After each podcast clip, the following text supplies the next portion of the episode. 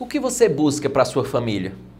Essa é a minha pergunta para você nesse breve vídeo que agora teremos.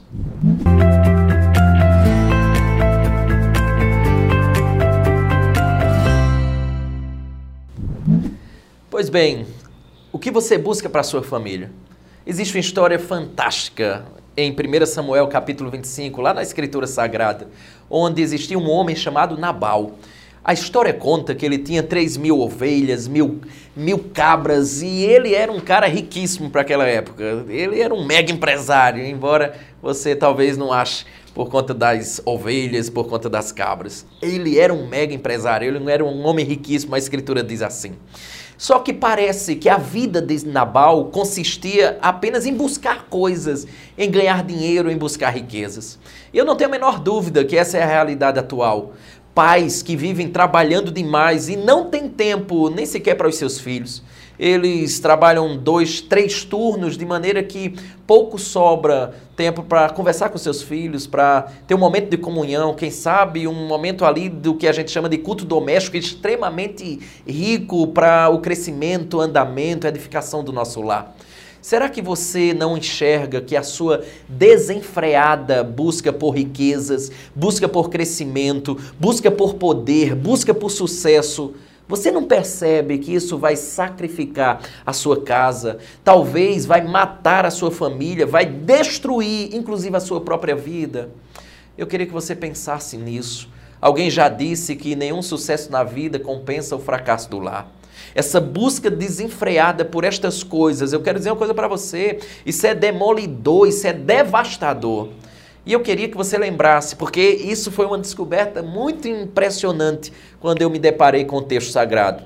Eu acredito que você lembra do Salmo de número 14, versículo número 1, que diz assim: Diz o insensato no seu coração: Não há Deus, corrompem-se e praticam a abominação.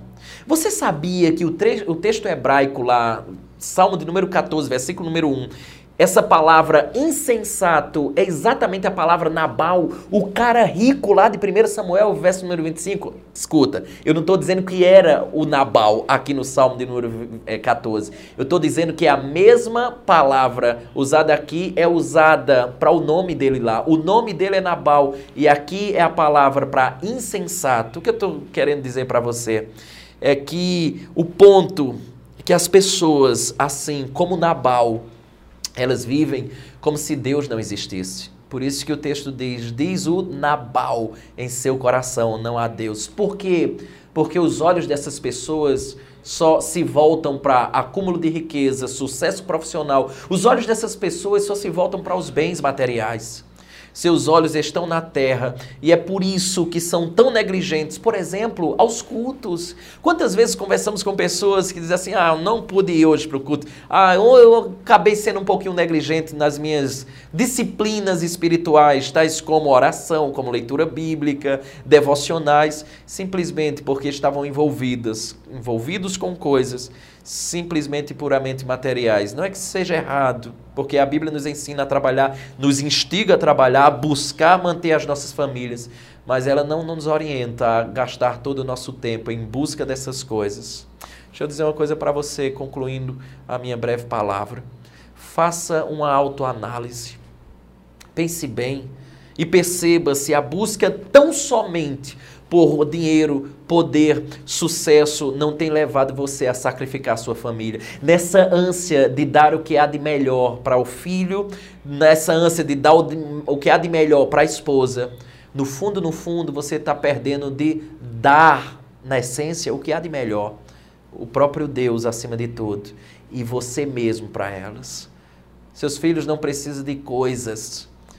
Seu filho precisa de Deus e da presença do pai e da mãe. É isso que nós precisamos entender. O que você busca para a sua família? O que você busca muitas vezes é exatamente o que você vai ter. Aqueles que vivem a vida trocando a busca por Deus pela busca por bens materiais, deixa eu dizer uma coisa com você, com o coração partido, não devem estranhar essas pessoas ao verem suas famílias perecerem.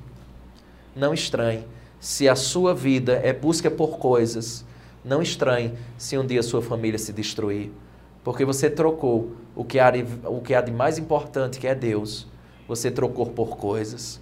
Talvez um dia seja exatamente isso que aconteça.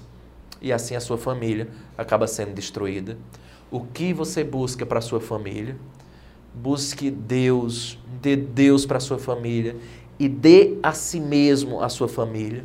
Sua família precisa mais de você do que das coisas que você tenciona dar, a custo de muito sacrifício, a custo de todo o seu tempo ser gasto nas coisas, na busca por sucesso, poder, dinheiro, bens materiais. Sua família precisa de você.